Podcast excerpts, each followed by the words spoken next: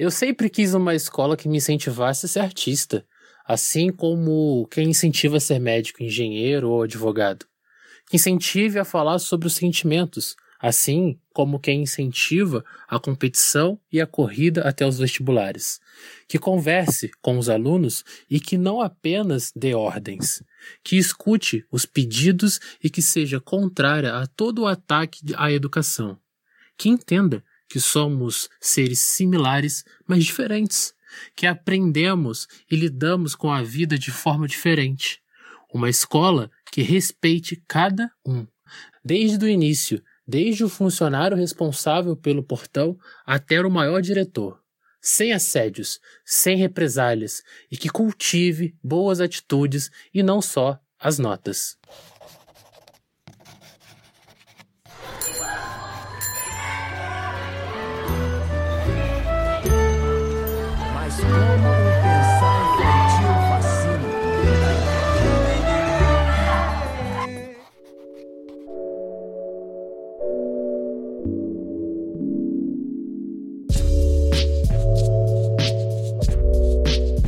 Bem-vinda e bem-vindo ao Foro Pedagógico, seu podcast de educação feito por educadores e por você que acredita que não há solução sem a educação, né?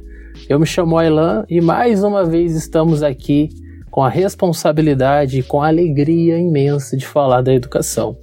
Hoje o programa tem uma grande alegria também de trazer um aluno que inclusive foi o responsável por pelo texto inicial do programa. E junto na mesa nós temos Lucas Coutinho. Só posso dizer que a minha reação diante do texto do Júlio é a mesma do Huawei diante do Skylab. Porra, caracas. ai, ai. E do lado oposto temos Rodolfo. E aí, gente? Estou aqui mais uma vez.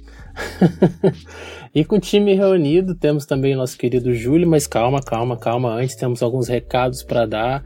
Já tá ficando um podcast sério isso daqui. Temos recados para dar. Já olha só que bonito. Estamos ficando ousados, hein? É, primeiramente, a gente queria muito agradecer a todo mundo que mandou mensagem que veio no, no chat conversar com a gente no Instagram. Inclusive, siga a gente lá no Instagram, é furopedagógico.cast. Segue a gente lá para vocês ficarem sabendo de quando tá tendo programa e quando não está.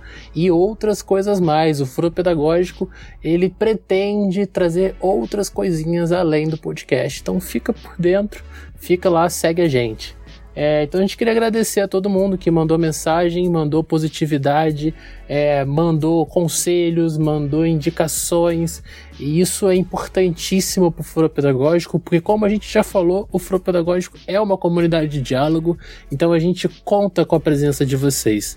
Então não se sintam acanhados em mandar uma mensagem, seja de correção, seja de conversa, seja de alívio, seja o que for Manda pra gente conversar e a gente analisar e quem sabe até não botar aqui no programa. Por exemplo, hoje quem abriu o texto do programa foi o Júlio.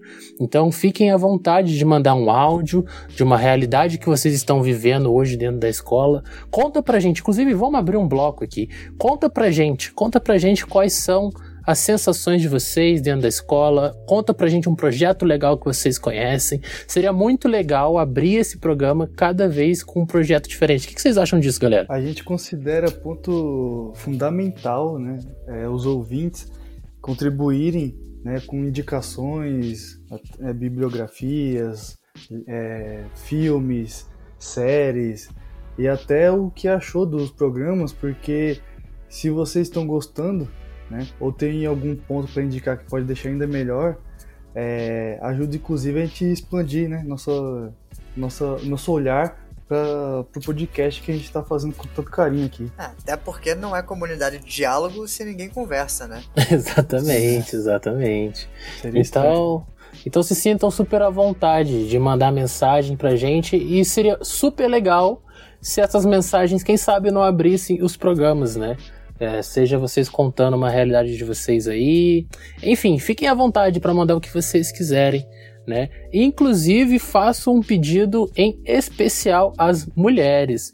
É, esse, podcast, esse podcast ele é feito por homens, por conta que a gente é um grupo de amigos e tal, foi o que aconteceu, mas a gente está super em busca de meninas e mulheres que façam parte dessa equipe, que façam parte desse programa, contribuindo aqui, seja da forma que for. Seja gravando, seja no bastidor. Então, sintam-se super convidadas a fazerem parte desse programa, beleza? Bora. Então vamos que vamos. Então, se a gente tem que seguir com o programa, não tem como seguir com o programa sem a famosa pergunta ao convidado. Meu querido Júlio, quais são as suas notas? Como já foi dito, meu nome é Júlio. Para ser exato, meu nome é Júlio Caio. É, eu tenho 17 anos, eu sou um aluno de informática, eu faço informática para a internet, então sou eu que vou provavelmente no futuro desenvolver os sites e fazer tudo isso que vocês usam. É, eu estudo na FITEC, né, que é a Fundação de Apoio à Escola Técnica. Ela é uma instituição do Rio de Janeiro. E é isso. Faz um site pra gente. Faz, faz o site do é, Furô. Faz o site do Furô pra gente. Ajuda nós, Júlio. Boa. Uh, você mora onde, Júlio? Eu moro no Santo Agostinho. Santo Agostinho, qual cidade? Volta, Volta Redonda. Volta Redonda, interior tem, tem do Rio de Janeiro. cidade, Júlio, é, porque o, é quase internacional já. Aqui pô. o programa é cada um de um canto, pô. Aqui é, é, Volta Redonda, é Barra Mansa, é São Paulo, é Barcelona. Aqui, é, é coisa chique. Poxa, é, o Foro tá de bobeira não, pô. Infelizmente não são todos que conhecem Santo Agostinho, não, em Volta é. É, exatamente. O Júlio, você tem quantos anos? Eu tenho 17. 17 18 anos. 18 do ano. Que isso, é o maior de idade. Que perigo. Qual ano que você tá no ensino médio? Eu tô no terceiro ano do ensino médio. Falta um tiquinho pra acabar só, então. Graças a Deus. Mano, sinta-se super bem-vindo ao Furô. É, é, eu acho que é um dos programas de maior responsabilidade aqui, nossa, não só por você ser menor de idade, isso que pra mim é o menor dos problemas, mas eu acho que por você ser aluno. É, esse programa não existiria se não existissem alunos é, as pessoas poderiam ser um pouco contraditórias e pensar, ah, não, não existiria se não existissem professores. Mas definitivamente não. É, Para gente, o aluno está extremamente na frente da, da responsabilidade e da existência desse programa. Então, faz todo sentido você estar tá aqui.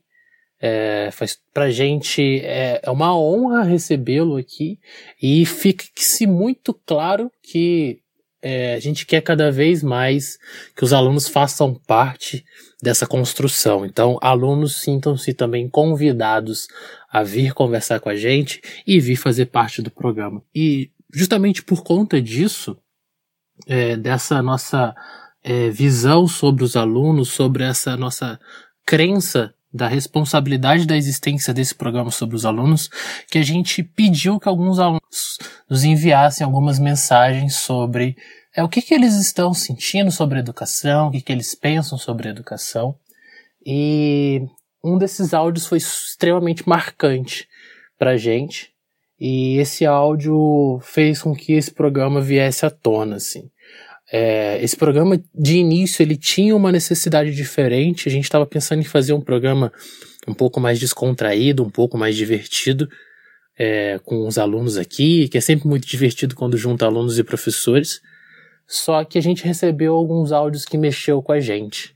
E a gente não achou justo pegar essas, essas, é, essas realidades e guardar elas numa gaveta e não compartilhar isso com o mundo.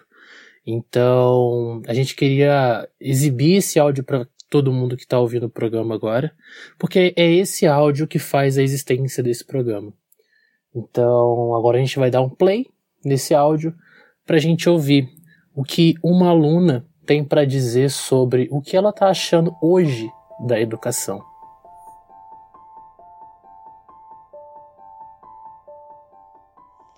Eu sou uma aluna do segundo ano do ensino médio e estudo numa escola um pouco rígida.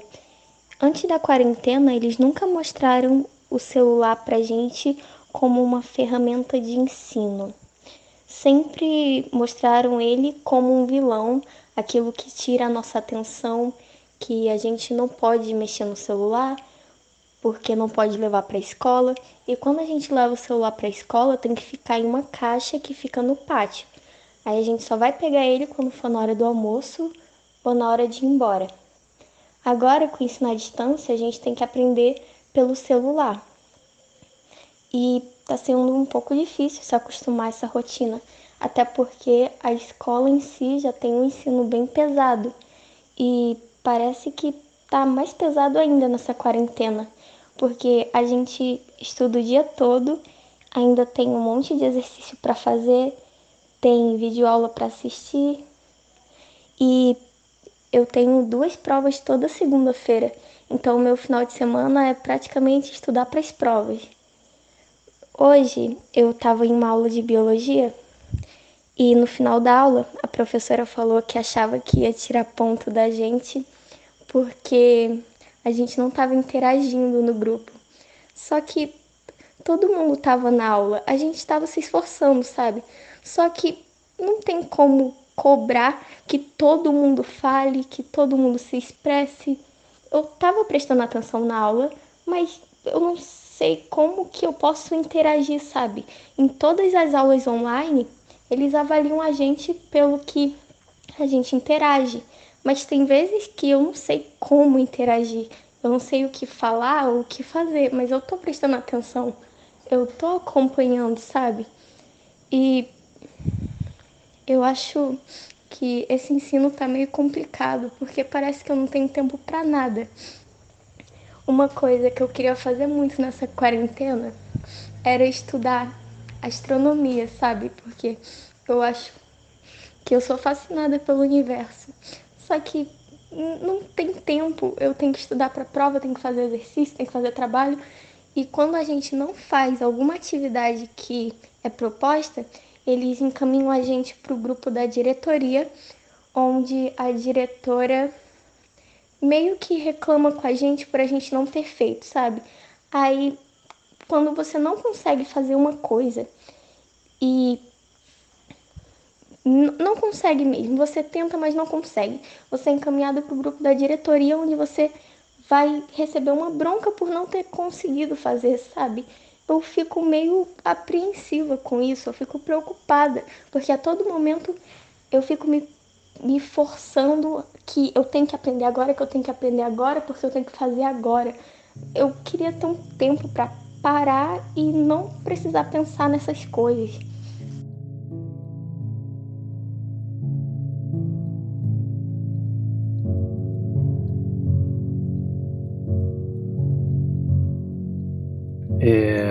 Brabo, hein? É complicado, né?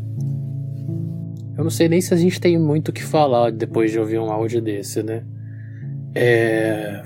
A gente sempre espera que receber boas retribuições. É... A gente, quanto professor, a gente não entra na sala de aula esperando erro, né? Pelo menos os professores que gostam do que fazem, né? E essa essa é uma menina, né, segundo ano, ela não é nossa aluna especificamente. É é muito complicado assim. Acaba que que fica difícil até de falar depois de ouvir uma situação dessa. Não é a primeira vez que a gente está ouvindo esse áudio. E não é a primeira vez que eu tenho a mesma sensação, não é a primeira vez que eu me emociono, não é a primeira vez que eu me sinto mal de ouvir. É... E a gente queria muito conversar sobre isso aqui, porque eu acho que a gente precisa ouvir mais os nossos alunos. Ela, ela diz uma coisa que para mim é muito. me toca muito, sabe? Quando ela diz que esse ensino tá um pouco complicado. Acho que a educação não é feita para ser complicada. Eu acho que a educação ela tem tantos outros caminhos para seguir, mas eu acho que a complicação e tornar um caminho mais difícil ou mais tortuoso para alguém, eu não sei se esse é o caminho da educação. É... Eu confesso que eu tô um pouco ainda balançado né, de, de reouvir esse áudio, revisitar essa experiência. E, e, e o que mais me incomoda nesse áudio, no final de tudo, é ouvir ela dizer que ela podia ter dito tudo nesse áudio. É, mas quando ela fala que ela queria estar tá estudando astronomia, ali para mim é, é um, assim, é, é, é um corte. Por ser fascinada, né? Por ser fascinada pelo universo. É, cara, para mim é um corte no coração. Porque é um jovem, cara. Podia falar, é, sei lá, queria estar com as minhas amigas conversando, queria. Mas não, ela fala que queria estar estudando. E está estudando uma das matérias que eu aprendi na faculdade, que é, é, é, é a chave para você aprender quase qualquer conteúdo de física. Eu sou um cara que não gostava de astronomia quando eu entrei na faculdade. E eu tive uma professora maravilhosa que me mostrou o quanto que a astronomia era interessante. É, eu lembro de falar que a astronomia era chato, era assunto para quem queria aparecer. Eu já cheguei a falar isso.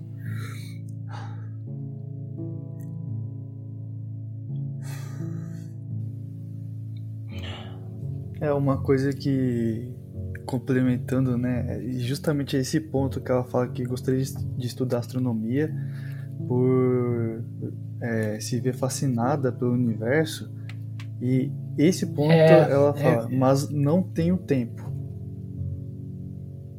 Ela, do, mesmo durante a quarentena, né, onde a gente não precisa sair de casa e teoricamente teria mais tempo para outras coisas, né, inclusive para estudar o que se quer, ela fala que não tem tempo. Cara, e essa, é muito curioso isso, né? Porque a escola privaram o aluno de estudar, sabe? É. Essa situação. A escola está atrapalhando o desenvolvimento do estudante, né? Nesse caso específico. Isso, isso, cara, é muito complicado entender isso. Até aonde a gente quer chegar com esse tipo de educação que acredita que um aluno fazendo duas provas por semana é, ele vai se tornar um ser humano melhor. Como é que a gente espera que, que esse aluno ele igual ela ela é interessante né? Porque ela é cobrada de interagir durante as aulas. A escola se preocupa em entregar esse tipo de de artimanha de, de, de, de característica né para os alunos? É, é, essa é, como se relacionar, como conversar, como viver, como se posicionar no universo. A escola está preocupada com isso e aí chega dentro da sala de aula, numa aula online e cobra que os alunos tenham que ter participação. Ah, assim, eu acho que tem até um outro ponto antes desse, né? Que é se você precisa cobrar a participação do cara, é porque você está sendo tão desinteressante que ele não tem vontade de participar. E se você não fica para ele assim, não, amigo, você tem que vir aqui, ó, porque vale nota, porque, enfim, vou te dar falta, qualquer coisa assim, ele não interage contigo, né? Então, acho que é um problema do, do, do, cara, assim, esse, essa aula em especial, eu não vou nem dizer sobre ser online ou não, porque a gente sabe que tem, assim, vivenciou isso em algum momento de professores que, que davam, vamos botar assim, nota por participação, né? Uhum. O cara, é, é, assim, ele é tão desinteressante, ele torna aquele conteúdo que podia ser maravilhoso tão desinteressante que você não tem interesse nenhum, né? E aí você, ele tem ele precisa barganhar com você dentro desse sistema né, de nota para que você se mostre interessado, né? E não que você esteja de fato, né? É só o jogo mesmo. É, às vezes você, às vezes nem é uma questão de você não ser um cara interessante, né?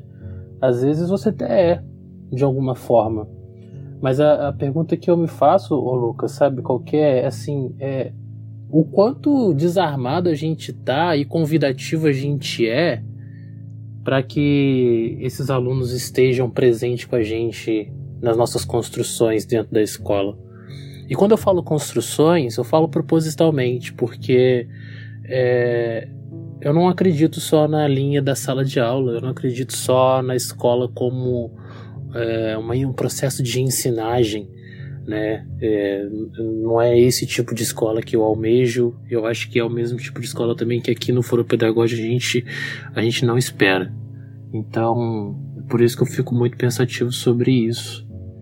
É, eu até peço um pouco de desculpa pro Júlio da gente estar tá cortando a fala dele agora nesse início, É, não é essa a intenção, o programa é que o Júlio fale, mas é porque esse áudio mexe bastante com a gente, né? É, você trazendo né, essa questão do quanto é, a escola ajuda né, os estudantes ou não para essa comunicação que no caso é cobrada, né, que ela fala no, é, nesse áudio, que cobram de participação.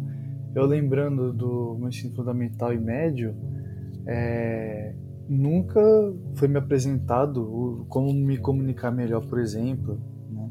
como falar, como ser mais claro com o que eu é, estou pensando. É, e, e, quando a gente ouve esse áudio e ela fala que ela é, não, não, não pode estudar nem o que ela gostaria, a gente consegue pelo menos fazer alguma inferência em relação se a pessoa não, não pode estudar nem o que ela gostaria de estudar, um tema específico que ela apontou e que a gente consegue fazer várias conexões com outras temáticas que se vê na escola. Imagina é, você ser olhado com esse cuidado de como você está é, trazendo os seus pensamentos, você está conseguindo articular as palavras, por que não? E sem considerar esse próprio período que a gente está vivendo agora. Né? É, eu queria ouvir do Júlio, assim. É, até falei e falo de novo, peço desculpa, Júlio. É, a gente está atravessando. Não, não, o programa é seu, cara. O programa é totalmente seu. A gente está atravessando aqui a sua fala. É, mas eu achava importante ponderar algumas coisas e, e, continuar a discussão sobre isso que a gente acabou de ouvir aqui agora. É, o que, que você pensa em relação a tudo isso? Você como aluno, sabe? Uhum. É, você que hoje vivencia aí o ensino médio, você que está hoje presente dentro da sala de aula, você que vivencia a educação pública, o que, que, que você, como é que é a reflexão disso em você, sabe? Cara, então, é, esse sistema que a gente tem hoje em dia de ensino, eu acho ele muito peculiar, sabe? A forma que ele é imposto pra gente e a forma como a gente tem que obedecer ele, independente, sabe? É, eu acho muito errado você colocar um, um padrão para seres completamente diferentes, sabe? Aqui vocês vocês estudaram, né? Vocês tiveram seu ensino fundamental, ensino médio, e vocês são pessoas completamente diferentes, mesmo tendo coisas parecidas, né? A gente aprende de maneiras diferentes. Então, por que uma instituição cobraria de todo mundo a mesma coisa, como se ninguém tivesse diferença? Eu acho muito insensível essa parte. Você enxerga essa diferença entre você e os seus amigos e, e colegas de escola, sim? Completamente. É, um de coisas mais básicas, né, que as pessoas geralmente falam é, crenças que a gente tem. Todo mundo ali tem crenças diferentes, né? Às vezes alguns acreditam na mesma coisa, mas de formas diferentes, interpreta isso de uma forma diferente. Então, temos várias diferenças, né? É, tanto dentro de casa, as pessoas vivem realidades diferentes. Umas têm mais problemas, outras menos. Umas têm problemas muito parecidos.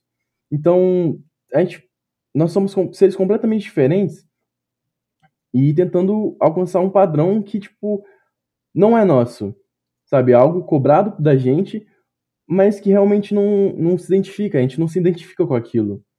A gente não se enxerga nesse, nesse padrão. Mesmo fazendo o mesmo curso técnico, bem específico, você consegue reconhecer alguma diferença? Sim, com certeza. É, eu conheço. O meu amigo ele gosta muito de trabalhar com manutenção. Ele gosta muito. Eu já não gosto uhum. tanto, eu, já, eu prefiro desenvolver. E é do mesmo curso, é da mesma coisa, né? Mas a gente tem ambições completamente diferentes. Tem pessoas que fazem o curso, mas querem ser escritoras, tem gente que quer fazer biomedicina. Então, é, mesmo estando no mesmo curso, né? Até as pessoas que querem seguir na área são muito diferentes. Eu acho muito interessante é, você já ter essa percepção, assim, você já conseguir é, entender que são, cara, tudo bem, a gente é diferente, né? É, e, e eu, eu fico. Eu tendo a lamentar que outras pessoas que deveriam também ter essa percepção e sensibilidade que você tem, elas não conseguirem enxergar isso, assim, e a gente ter uma educação pasteurizada, uma educação mecanizada, sabe? É, isso é, é bastante complicado. Tem uma questão que eu acho muito interessante falar e que eu gosto muito do, do, desse podcast aqui, justamente por causa disso.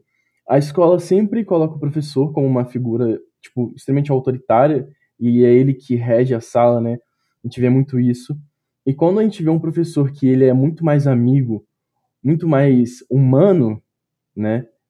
É muito mais fácil de lidar com as coisas. E eu acho muito ruim isso pro professor. Porque, tipo, mesmo que ele seja um profissional muito qualificado e tem todas as suas qualificações, seja muito preparado, tenha anos na área, ele é um ser humano.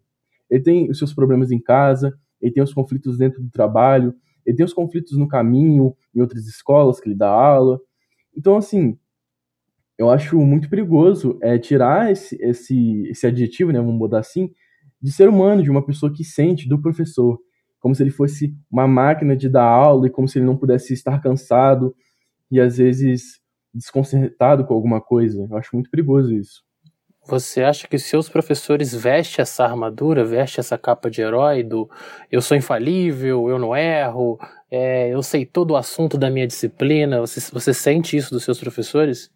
Então, atualmente, bem menos do que antes, porque os professores que eu tenho hoje em dia, eu, eles são muito são muito conversativos, né? Então, ele é algo muito mais aberto, mas eu já vi muito professor, tipo, como se fosse realmente um super-herói, falou assim, não, eu sei tudo aqui dessa matéria e eu não posso estar cansado nunca, eu tenho que dar aula e, sabe, se resumir só isso, é uma máquina que vai ali, chega, passa, dá nota, briga se alguém fizer alguma coisa errada e vai embora. É, assim, é, acho engraçado você falar sobre qualificação, né? E porque fica tem muito essa imagem, né, de que o cara se ele tem sei lá, é, um volume de publicação sobre um tema ou conseguiu certos alcançar certas etapas, né, de, de graduação, de mestrado e por aí vai, ele necessariamente é um bom profissional e por conta disso necessariamente é um bom professor, né? Eu acho que, na realidade, a, a boa credencial para saber se o cara é um bom professor ou não é justamente o que tu disse sobre, sobre ser humano, né? Sobre se assumir como humano e, e trabalhar com essa dialética com, com, com os estudantes, né? E muito ao contrário do cara que, pô, é, tem vários títulos, né? E para falar sobre isso, quem, quem nunca teve na, durante a graduação um professor que quatro doutorados diferentes e o cara não consegue se comunicar de forma nenhuma, né? E é tido como um excelente professor. Isso que você está falando, Lucas, é importantíssimo, sabe? Porque eu acho que essa coisa da, da, da, da certificação acadêmica, não só ela em si, talvez às vezes os anos de sala de aula também, é, entrega muitas das vezes para o professor uma coisa que eu acho que é um crime para a educação, que é a certeza de estar certo. E isso para mim é criminoso, assim. É, a, a escola é um espaço que deveria estar muito mais aberto àquilo que eu não sei do que aquilo que eu tenho certeza, né? Porque as coisas que a gente tem certeza, é, elas naturalmente elas vão surgir, elas naturalmente elas vão fluir. Só que o nosso mundo ele é tão encoberto de, de coisas que a gente deveria estar em busca, né? O, o, o Edgar Morin ele tem uma, uma frase que é interessante, uma frase ele tem um pensamento, né? Sobre é, todo saber é provisório, né? Então a gente precisa ir em busca dessa dessa desse princípio de instabilidade que ele também traz, né? Para que a gente consiga entender quais são as nossas relações de hoje, a gente entender quais são os pontos que são básicos para a gente agora e, em cima disso, construir um processo educacional.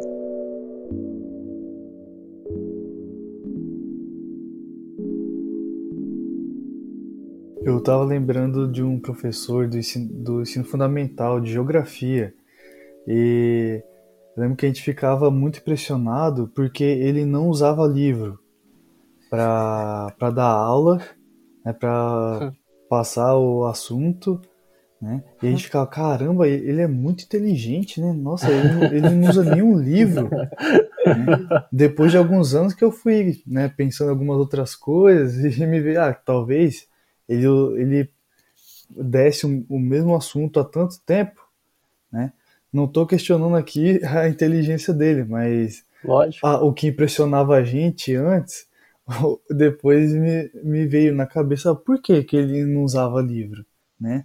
É, porque a gente se pressionava dele não usar livro estava relacionado à, à qualidade do professor, né? O quanto os professores é, não podem consultar alguma informação ou precisam ter tudo ali sempre o, o que dizer, né? Sempre precisa estar tá sabendo de todas as informações ou se alguma dúvida é feita, é, a gente não, não pode perguntar, não pode falar não sei. Né? Sempre tem que dar sei. alguma resposta certa. Ele parece proibido dentro da escola, né? Isso, você, você é... já ouviu isso, ô, Júlio? Algum professor seu falar, eu não sei isso. E se, se você ouviu, que, como, é que ele, como é que ele reagiu quando ele soltou essa? Então, meu professor de história, ele é um ótimo professor, assim. Ele é um professor que tem um cuidado muito grande em dar aula. É, tanto que ele tem um método completamente diferente dos outros professores, né? Que é caneta e papel e copiar as coisas do quadro. Então ele é um professor que dá slide e ele faz todas as apostilas com o maior cuidado possível é, das matérias. Então ele tem uma preocupação muito grande em realmente passar o conteúdo. E às vezes, mesmo com, tipo, quando são questões bobas, assim, e perguntas que. bobas, que eu digo é intuito de piada, né? Nenhum questionamento é, é ruim, é, todo questionamento é válido, né? Mas é. Às vezes ele já respondeu, tipo, eu não sei, talvez eu deveria olhar mais isso. É, outros professores que eu perguntei assim, e ele falou assim, cara, eu vou te falar que eu realmente não sei isso. Mas eu posso depois pesquisar e depois falar contigo. Eu falei, cara, beleza. Você sente que um professor, quando ele fala para você que ele não sabe um determinado assunto, você sente que ele é menor, que ele é incapaz, alguma coisa assim do tipo? Não, de forma alguma é, tipo, você invalidar uma pessoa por ela não saber especificamente algo é, é muito errado, né? E foi o que eu disse. É, eu sei que ali tem um ser humano atrás daquele título professor, né? É, tem um ser humano ali, então ele realmente não vai saber tudo, ele não detém toda a sabedoria da matéria dele, e tá tudo bem, isso é completamente normal, ele não tem que ser um, um oráculo, e qualquer pergunta que você jogar para ele, ele vai saber e vai te dar a resposta pronta sabe? Então é completamente normal. Eu falo assim, ah, ok, tudo bem, é completamente normal. Mas é porque dentro da escola que ensina, o não saber é um crime, né? É... O interessante é Exato. é quando a gente passa para uma outra escola, a escola que aprende. É, e quando eu falo a escola que aprende, eu não falo simplesmente do aluno, eu falo literalmente da escola. A escola que está disposta a aprender. E isso se refere a qualquer indivíduo que está ali presente. O professor, os alunos, a faxineira, o porteiro, como você muito bem, Júlio, escreve no seu texto que abre esse programa, fala lá dos faxineiros, fala do porteiro, né, no caso, na verdade, né? É, eu acho isso fundamental, cara, fundamental. Como é que a gente espera é, que vocês, alunos, saiam do ensino médio com 18 anos e tenham que escolher uma faculdade, tenham que, a partir de agora, a partir desse exato momento, a vida é responsabilidade de vocês. Sendo que antes vocês estavam dentro de uma, de uma péssima redoma né, que controlava todas as ações de vocês e vocês tinham que partir para o mundo. Você está com 17 anos, Para né? quem escolheu o técnico igual o Júlio, essa decisão foi feita com 14, 15, né? É, você imagina que o resto da vida. técnico e aí acabou, né? É, então, isso, isso é interessante, né? Eu, eu, fico curioso, assim, eu lembro dos meus 17 anos, a gente pode conversar sobre isso aqui um pouquinho depois, mas eu fico curioso de você agora, com 17 anos, pronto para se formar, você se sente é, com coragem para encarar todas as questões que vão vindo aqui para frente, entender que você daqui a pouco vai precisar ter uma profissão, vai precisar formar uma família, se quiser, se for da sua vontade, é, enfim, todas as questões sociais que você sabe que você vai ser inferido assim você sai do ensino médio. A partir do. É, parece que é uma, um, um, um toque de varinha mágica. Parabéns, é. agora você é livre. Agora da você noite tem o poder dia, de ser livre. É, a partir de novembro, Júlio, você é livre, tá? Agora você não é. A partir de novembro você é. Assim, você, você acha que você teve preparo durante esse tempo todo para essa tal liberdade? Não. De verdade, não. Eu encaro o futuro, né, esse futuro próximo agora de Enem, escolher uma profissão e começar toda essa competição, né? Outra coisa também é essa que competição. Parece que a gente compete dos 15 até os 18 e ela não para. Ela a partir dos 18 você começa a competir de novo, e assim que você entra no mercado de trabalho você começa a competir de novo. Então, se fosse preparado para competir, eu acho que sim, estaria pronto, mas para qualquer outra coisa, nos âmbitos sociais, eu acho que não. Porque a escola não ensina isso, né? Não ensina como você vai lidar com as pessoas, como você vai digerir o que é imposto para você, como você. Ela não ensina quem é você no mundo, sabe? Então, assim, é muito complicado essa questão de você tira um aluno de algo que ele estava padrão, né, para ele sempre foi assim, e você solta ele meio. É como se você soltasse ele no meio do nada e fala assim: pronto, segue o seu rumo. Só que sem nada, sem uma bússola, sem, sem uma, um, um direcionamento. Então, tipo, vai lá, você é livre. Mas livre para onde? Para onde que eu eu sou livre para fazer o quê? Como que eu vou fazer isso? Como que eu vou usar essa minha liberdade? Sobre essa, essa coisa aí que você, você diz de, de que ela te prepara muito para a competição e se sente preparado, fazer uma ressalva aqui, então, que ela cumpre muito bem ao que ela se propõe, né? Porque ela, a proposta desse modelo educacional é justamente esse. Ele não está se propondo a, a, te dizer quem você é e suas relações humanas, que é o que você né, é, afirma que não tem tanta essa noção, né? Por conta da escola ela se afirma, ela se propõe mesmo a ensinar a, a competir nesse, nesse, modelo insano, né? E isso algumas dessas escolas fazem com maestria, né? O, o Júlio falando de liberdade é, me traz um, a, a, à tona uma, uma visão para esse momento, assim. Querendo ou não, é, de uma forma obrigatória, né? Por conta da questão da Covid-19, é, hoje se tem aí uma certa, um certo poder de decisão e de liberdade das pessoas, né? E a gente está vendo o que está acontecendo, né? É interessante a gente perceber que as pessoas não estão acostumadas com essa liberdade, né? As pessoas não lidam muito bem com, essa, com esse poder de decisão do que eu quero fazer. O que eu, poxa, estou livre agora, e agora? Então a gente está vendo uma, uma, uma quantidade de pessoas adoecendo, algumas pessoas entrando em conflito, é, crises familiares e etc, e etc. E a educação exatamente no mesmo ponto. A gente enxerga na educação, pelo menos ao meu ponto de vista, que ela está completamente doente, adoecida, né? E num ponto de completamente perdida sobre o que fazer. Principalmente agora que a gente está num ponto de tentar entender se a educação deve voltar ou não deve voltar né? Eu acho que a gente deveria repensar sobre isso. Eu acho que isso deveria, isso deveria ser um indicativo muito grande sobre o que a gente está fazendo antes e quais são os reflexos disso agora.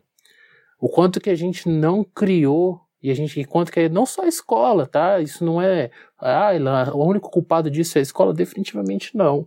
Tem várias questões sociais aí que vão ter atributos em cima disso.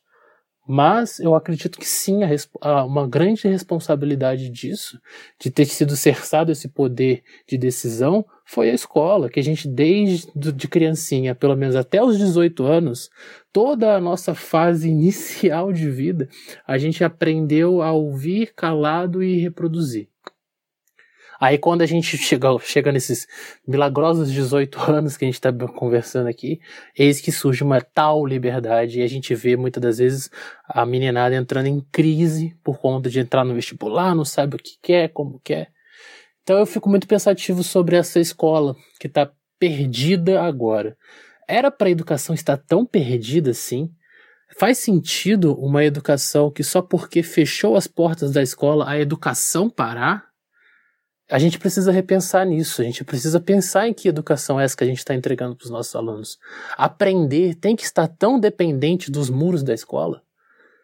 Isso, isso me incomoda, isso me incomoda bastante. Eu vi, eu vi algumas discussões e algumas pessoas conversando sobre a volta às aulas agora, se volta, se não volta. É, eu acho que tem pontos interessantes para os dois lados. Mas eu já adianto aqui meu ponto de vista, eu queria ouvir o de vocês. O meu ponto de vista é muito simples. Eu acho que a educação nunca deveria ter parado, independente das escolas terem fechado ou não.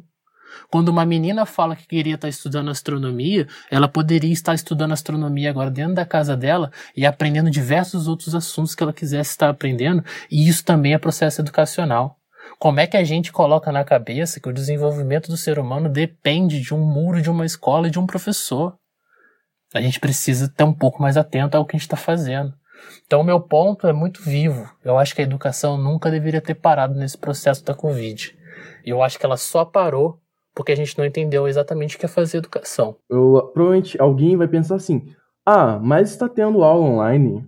E aí a minha pergunta realmente é: foi o que o Aylan disse. A gente sabe o que é educar, porque uma coisa é eu chegar e falar assim: você tem que bater tal meta, seguindo este caminho aqui, e é isso. E aí, beleza, eu sigo esse caminho aqui, bato tal meta. Mas eu realmente fui educado, eu realmente aprendi nesse processo, eu tive esse aprendizado. Então eu acho muito. Acho que a escola hoje em dia, né, o sistema está muito mais preocupado não em realmente aprender, fazer os alunos aprenderem, os professores aprenderem. Só está preocupada em realmente entregar aquilo e, tipo, como se fosse cumprir currículo, como se fosse, se tivesse um caderninho lá de metas, assim, ah, beleza, eu sei isso aqui, teoricamente eu sei isso aqui. Eu, na, na minha cabeça, né, eu gravei tudo que eu li aqui e eu sei isso aqui. Mas o saber vem de formas tão diferentes durante a vida, né? Ainda mais vocês que são mais velhos do que eu, vocês sabem muito bem disso, que o conhecimento. Nada, idade tem nada a ver. não, sim. É, não sei mais que você não, garoto. A sua idade estava comendo terra. Quando você tiver a minha idade, nossa senhora. Queria eu, na sua idade, Júlio, ter essa responsabilidade que você tem, querido. É, e esse olhar, né? E esse Obrigado, olhar pra vida. Né? Mas o conhecimento vem de tantas maneiras, né? Eu posso ouvir uma pessoa e aprender muito, eu posso ver algo, eu posso pensar algo. Então, o conhecimento vem de várias formas e não só desse jeito que é imposto para a gente dentro da escola. Então, realmente, é, eu acho que a educação parou de uma certa forma, né? Mesmo tendo atividades e avaliações e tudo mais. Eu acho que isso não significa educar, né, explicitamente. Então, acho que meu pensamento é esse. É, a gente está muito a escola em si, né, e a gente como produto, né, o aluno seguindo isso desde sempre, está muito preocupado em só entregar as coisas e não realmente aprender. Acho que talvez a gente não saiba realmente aprender e absorver as coisas. Partindo disso que o Júlio falou agora, é, eu acho que para muitos de nós, né, inclusive me coloco né, nesse, nesse grupo, é, houve momentos em que a educação aconteceu. Mas uhum, a, a, educação não, é, não acontecer agora por conta da pandemia, né, e todo esse contexto, ela só reflete uma realidade que acontece há, há décadas, né? Então, Perfeito. na verdade, eu, eu olho muito como teve momentos na minha vida onde a educação existiu, mas acaba sendo é, um percentual menor em relação quando a gente pensa é, dessa ação acontecendo dentro da escola e a educação existindo na minha vida muito mais próxima com as relações, né, de, com amigos, com, com família é, e outros espaços, do que ela existindo efetivamente ao, a todo momento na escola, né? É, eu acho que a educação já está doente há bastante tempo, né? a gente só está sentindo sintomas agora, porque antes, na verdade, a gente sempre sentiu sintomas, né? E para quem está mais atento, sempre ficou muito claro.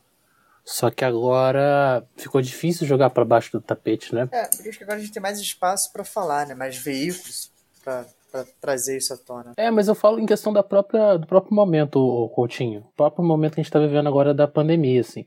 Eu acho que ficou difícil jogar para baixo do tapete agora. É, porque me soa muito ruim essa ideia de que os portões das escolas fecham, portanto, eu já ia ouvir isso de algumas pessoas. O que vai ser dessa geração sem a escola?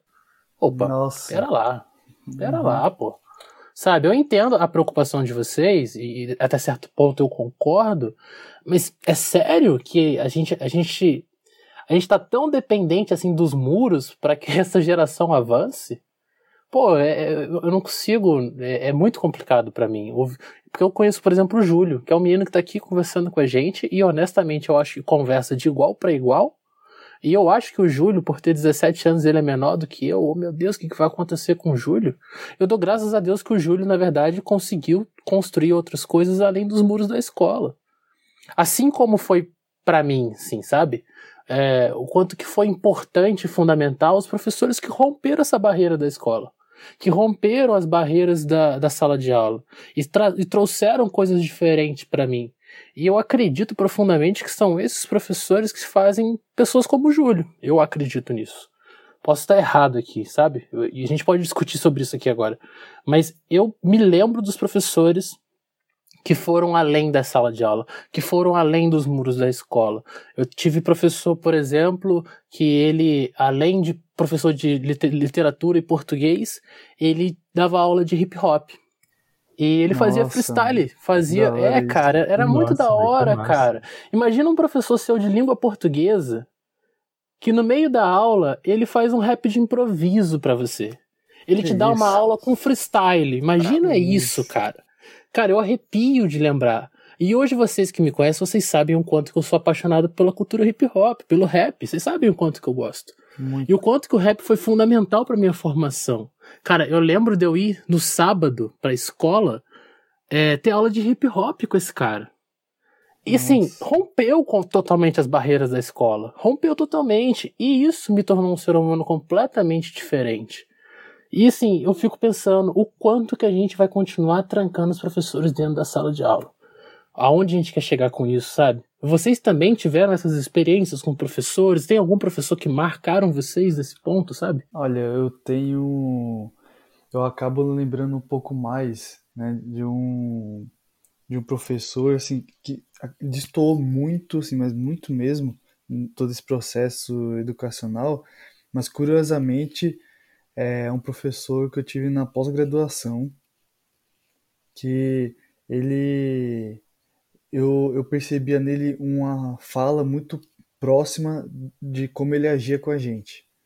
Né? E ele promoveu até uma, uma ação para a gente conhecer uma, um projeto que, que tem na Universidade Federal do Paraná, no setor litoral, e ele organizou, junto com algumas outras pessoas, a nossa ida até lá, né, onde a gente pôde conhecer esse projeto e dentro né, da perspectiva que ele tinha de educação, a, as ações deles eram muito alinhadas com, com a fala. E isso foi uma das coisas que mais me impressionou é, em um momento da minha vida que eu estava né, buscando é, algumas referências nesse sentido. Eu tive alguns professores assim, eu tenho.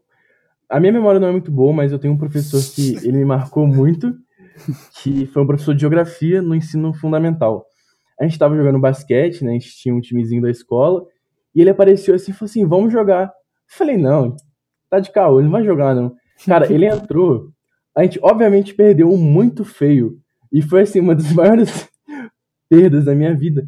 Mas quando eu li aquilo, eu falei, cara. Primeiro eu fiquei com raiva, eu falei, velho, eu perdi.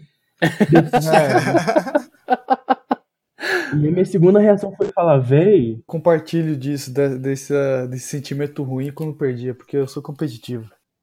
É, exatamente. E, e, na minha cabeça eu falei assim, eu perdi para um professor de geografia. falei, cara... Se fosse de educação física, pelo menos. É, não, aceitava. Cara, eu, eu, tive uma experiência muito parecida com essa do basquete, que eu jogo basquete também. Eu jogo desde os meus 16... Não, desde os meus 15 anos eu jogo basquete. E eu tenho um professor na faculdade que eu descobri que ele é federado. Ele foi federado. Eu falei assim, mano, que da hora, no mano. Basquete? Eu nem gostei.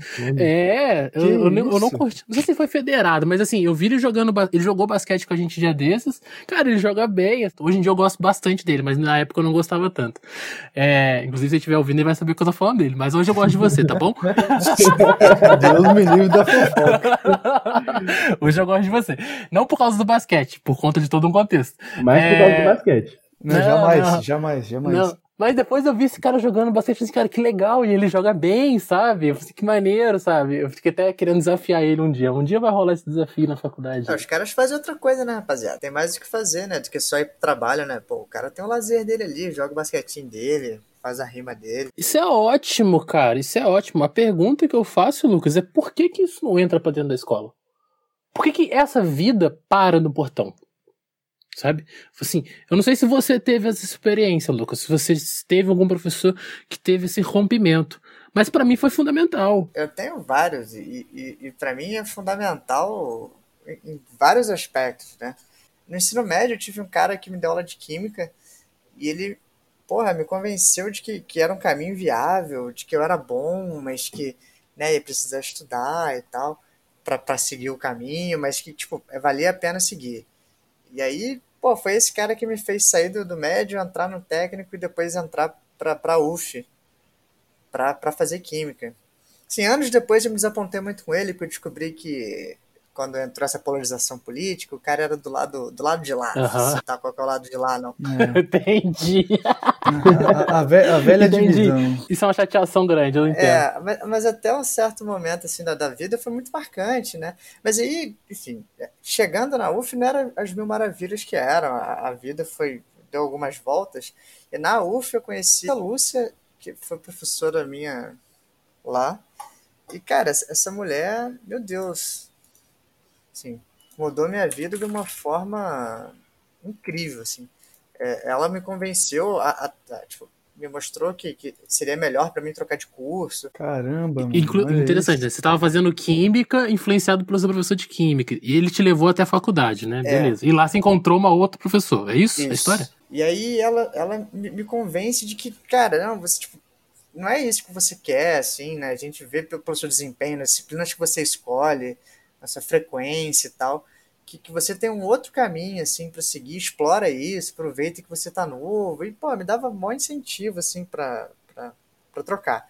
E aí, cara, eu, corajado, assim, né, por ela, aí vou fazer outro vestibular e entro para fazer história agora, porque aí decidi que é isso, vou fazer história.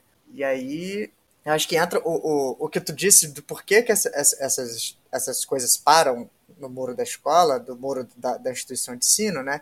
E acho que minha melhor história sobre isso é minha professora de filosofia da, de história, quando cursando história. Porque, apesar dela ser minha professora, eu nunca fui numa aula dela, mas eu, dentro da universidade, mas eu sempre tive aula com ela na casa dela.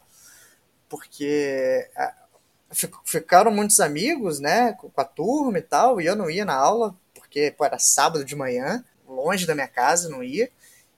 Mas quando eu chegava depois, é, eu passava o final de semana lá, junto com os outros, com a outra rapaziada que estava comigo e com alguns outros professores também, né?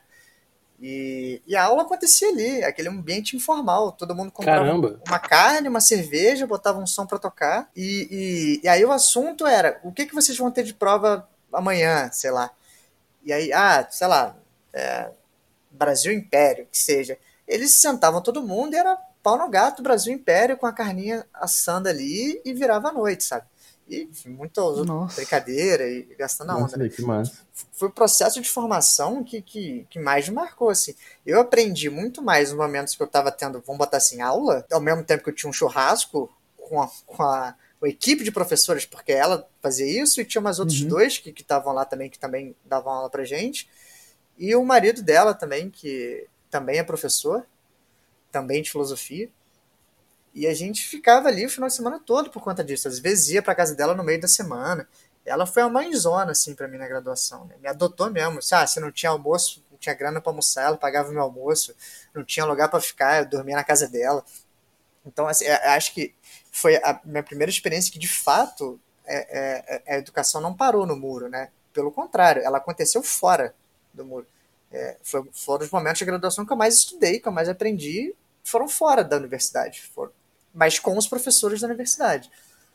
Irado. Eu lembro, eu lembro de história parecida. Eu tive professores no ensino médio de filosofia. A gente sempre fazia o churrasco da turma, né? E eles iam no churrasco da turma. Nossa. E tinha que ser uma coisa clandestina, assim, ninguém da escola podia ficar né? sabendo. É, professores não podem se juntar com alunos, não sei mais o que. Eu entendo, tá, Mas gente? Isso na graduação já ou no médio? Não, ensino médio. Ensino é, médio. Acho que no médio tem uma coisa ainda de você ter muitas distâncias de faixa etária e isso talvez soar mal, né? Eu entendo, eu entendo e até certo ponto concordo. Só que é, é, eu, eu, eu penso muito assim tem uma coisa muitas vezes que eu já vi e sendo punida dentro da escola.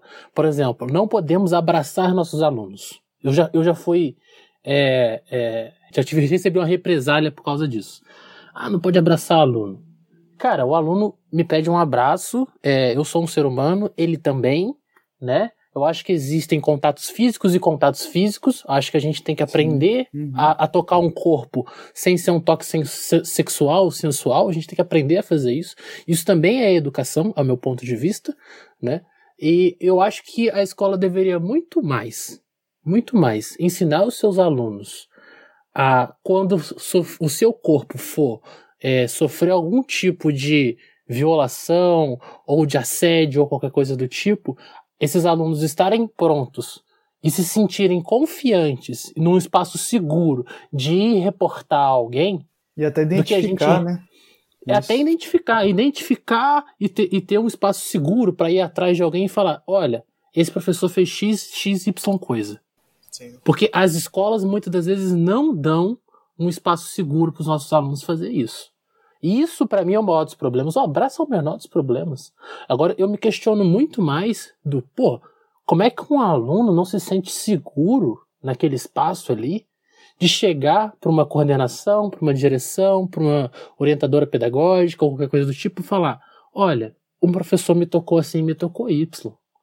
Aí a gente, o que, que a gente faz? A gente vai reprimir o contato físico? Isso é educar? A gente volta lá no processo anterior, né? De repressão, etc, etc.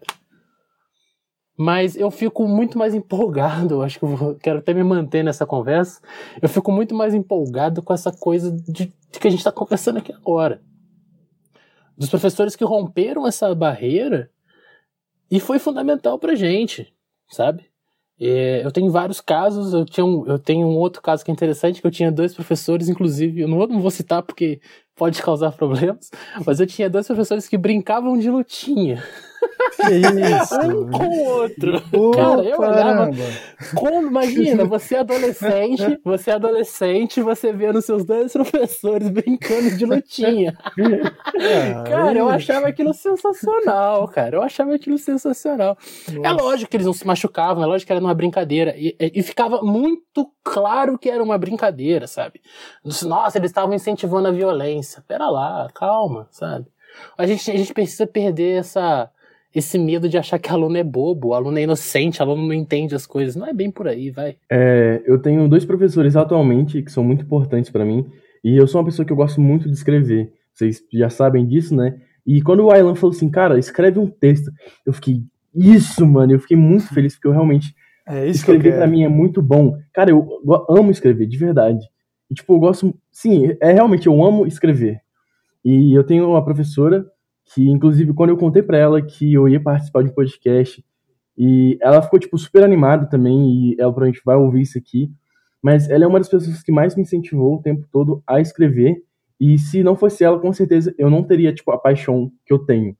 Porque escrever tipo é muito engraçado, né? Porque geralmente a gente pensa o técnico de informática, aquele cara que só vê código e só pensa em tecnologia, não sei o quê, e sempre não, não pensa nessa parte sentimental.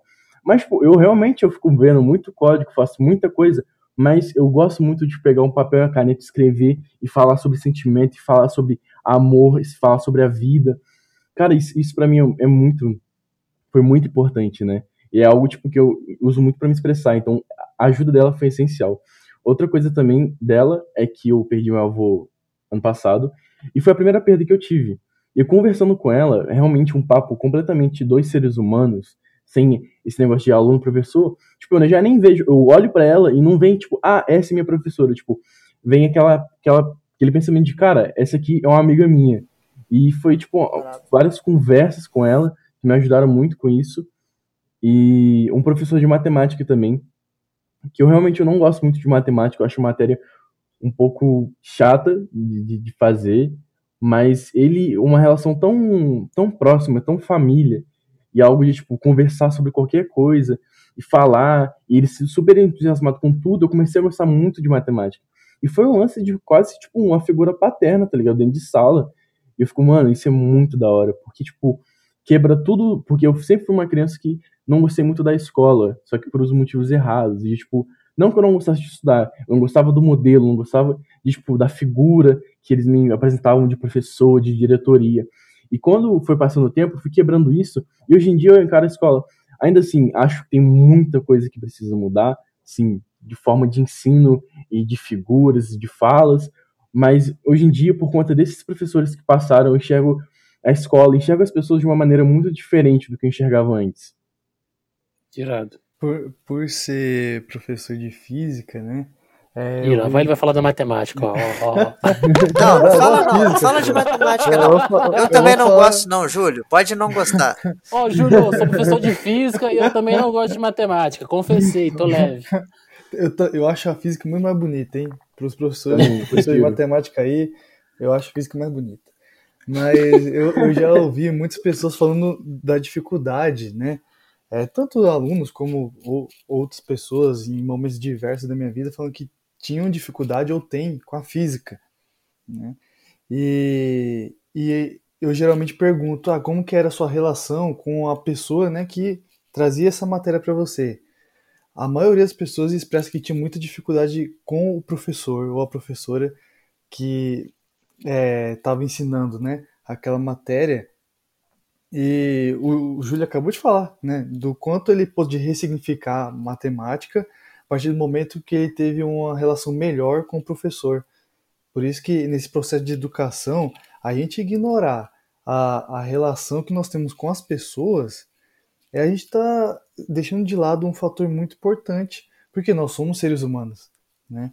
E inclusive esse olhar para o professor ignorando que ele também tem a vida dele, que é, tem o dia a dia, as atividades que faz, é você estar tá deixando de lado uma, essa parte importante do professor, que é a pessoa, né? Como inclusive aponta o Antônio Nova. E eu lembrando do meu ensino médio, eu sempre, tive uma boa relação com os professores, né? mas o que destoava um pouco era com os professores, né? Abrindo muitas aspas aí, é tido de exatas. E essa relação boa que eu tinha com eles facilitou muito para que é, eu fosse para a área que eu estou hoje, né, inclusive profissional.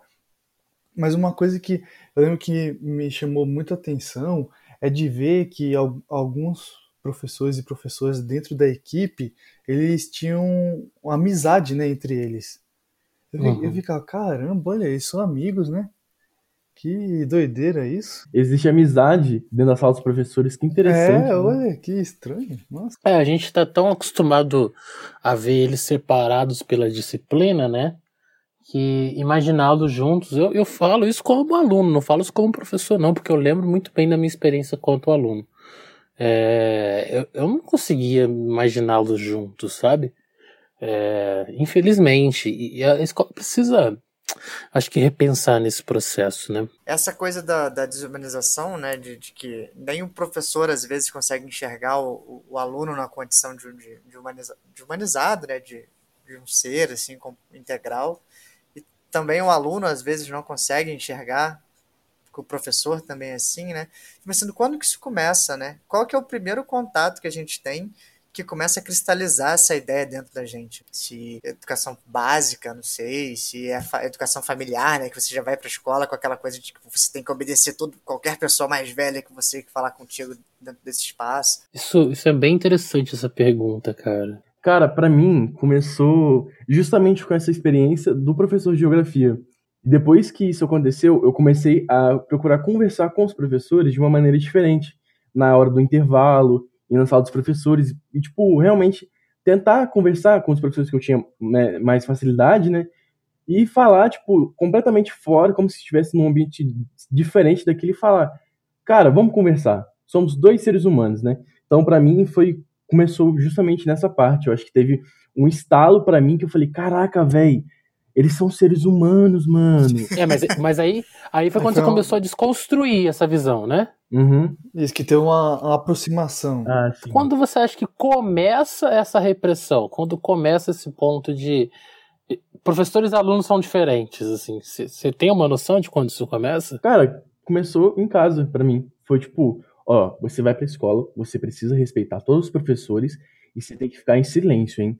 porque eles são. Eles, você tem que obedecer eles. Eu falei, ok. Interessante. É, para mim também. para mim também. Eu vejo muito associado que foi passado para mim inicialmente que o respeito tá atrelado ao medo, né? Aquela, aquela pessoa ou a pessoa que ocupa aquela posição. Interessante isso, hein?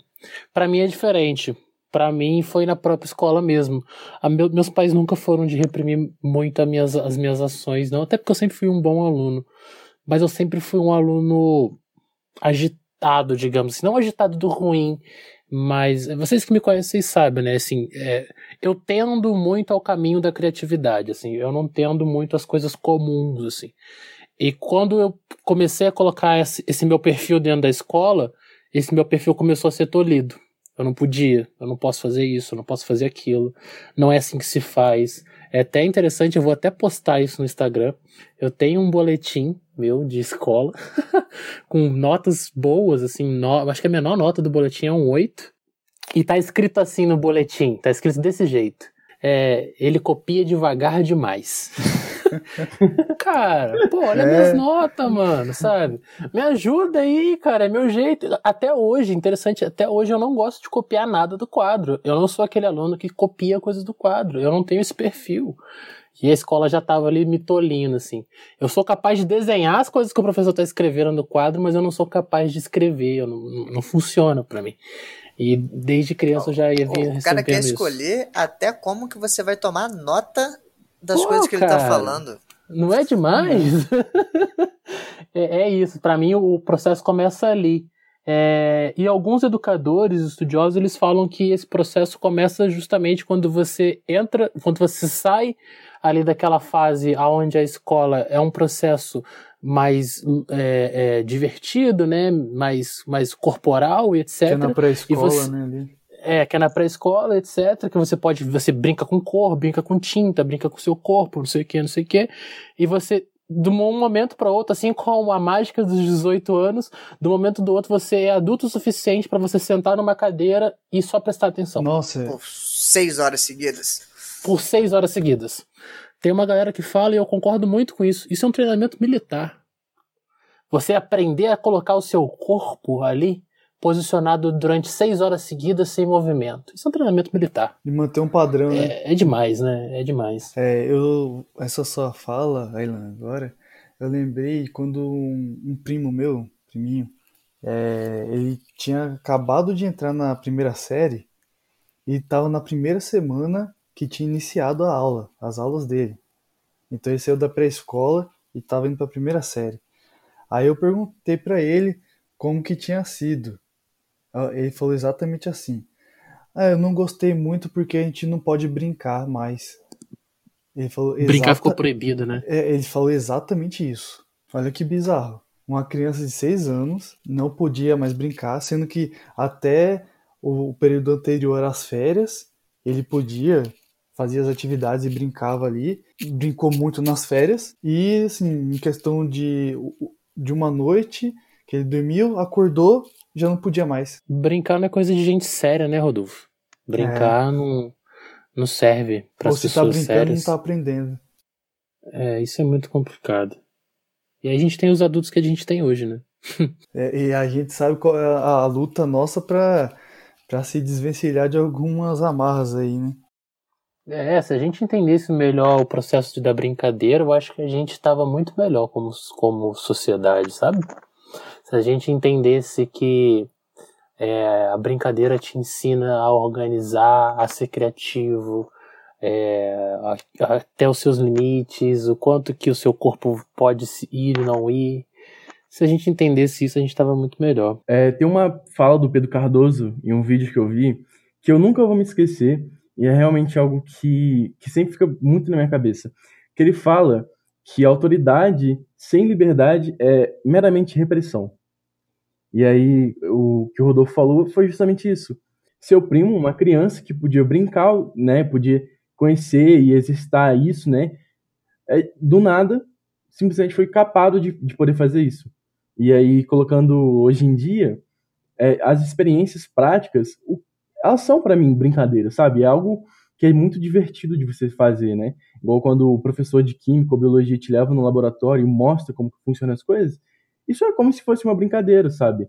E, tipo, tirar essa, essa parte criativa, essa parte expressiva, é muito ruim. Eu acho que é muito perigoso tirar isso do ensino.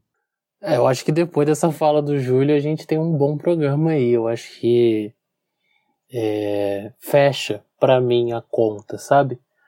É, porque a gente começa lá com aquele áudio que incomoda bastante, é, deixa a gente desnorteado, me deixa muito desnorteado. Até peço desculpa aí no início do programa que eu realmente fiquei balançado ainda um tempo aqui. É, mas eu acho que o ponto é esse mesmo que o Júlio trouxe, sabe? A gente precisa urgentemente entender o que é a autoridade, né, Júlio? Uhum. A gente precisa entender qual é o papel do professor, sabe? A gente precisa entender que a autoridade não precisa ser bruta, a autoridade não precisa ser forçada, é, a autoridade não precisa ser imposta, ela pode ser conquistada com carinho, com afeto, com aproximação, com dedicação. Leva-se mais tempo, mas é um processo muito mais verdadeiro e que causa muito menos trauma. Né? Eu acho que o principal ponto é esse: a escola precisa encontrar outros caminhos e outras formas de se criar as relações sem causar tanto dano. Eu acho que a escola causa muito dano para ensinar muito pouco, porque ela está tão preocupada em ensinar, ela está tão fissurada nessa ideia de impor um pensamento e impor uma atitude, com medo do que aquele indivíduo pode ser, que ela esquece que aquele, que aquele indivíduo já é. Eu acho que o principal ponto é esse? Entender que os indivíduos já são e partir dessa construção individual para a gente construir uma sociedade, né? Eu parto muito do princípio de que para haver alguma mudança, seja em qualquer perspectiva que a gente esteja falando, a gente precisa primeiro reconhecer a existência do que é feito, né? E então eu faço um convite aqui para todos e todas nós é, olharmos com cuidado, com atenção para o que a gente vem fazendo, tentando perceber o porquê a gente faz as coisas que nós fazemos. Acho que é complementando essa sua ideia, Elan, de que causa muito dano, mas acho que para além de olhar para o dano, é também importante olhar para a eficácia de, desse modelo, né? Porque muito provavelmente você não, não lembra e não aprende de verdade as coisas que, que foram impostas para você com algum tipo de violência, né? Com algum tipo uhum. de, de coerção. Uhum. Então, é, é, é, eficaz até que ponto, né? Assim, para além de todo o dano que causa, o, o ganho, como tu diz, é, é pequeno demais, né? Porque daí a gente consegue lembrar aqui de vários professores que foram bons para nós e conseguimos lembrar assim do conteúdo que a gente pôde desenvolver junto com eles e a gente consegue lembrar também dos que foram maus professores para gente, de, dos que, né, enfim, marcaram de forma negativa e muito provavelmente você só lembra da figura ruim dele, não lembra mais Perfeito. que você estava estudando com o cara. Perfeito. É, exatamente. Eu acho que é esse, esse programa, pelo menos para mim, me trouxe isso, assim. É, eu espero que. Eu sinto e eu convido as pessoas a fazerem essa visitação depois que acabar o programa, se não fizeram durante. Relembrar quais foram esses professores que marcaram a vida de vocês. É, qual era o perfil deles. Eu agradeço muito a presença do Júlio aqui. É, eu eu quero que o Júlio volte para outras pautas, até para pautas um pouco mais tranquilas, para a gente conversar um pouco mais tranquilo. Mas eu fico, mas eu, eu queria agradecer porque ele me fez relembrar desses meus professores, sabe? Ele me fez me colocar integralmente como aluno aqui de novo, sabe? E, e, relembrar essa vida que eu tinha quando eu tinha a idade dele, ou até um pouco mais novo. Obrigado, Júlio. E trazer essas boas memórias, né? Trazer essas boas memórias. É, são lembranças que não se podem se perder quando a gente entra dentro da sala de Vai aula. Até chamar o seu professor para tirar o, a dúvida de quem é melhor no basquete, né? O X1 no basquete com o meu professor. Mas é verdade, Júlio. Muito obrigado pela presença, é, pelo carinho.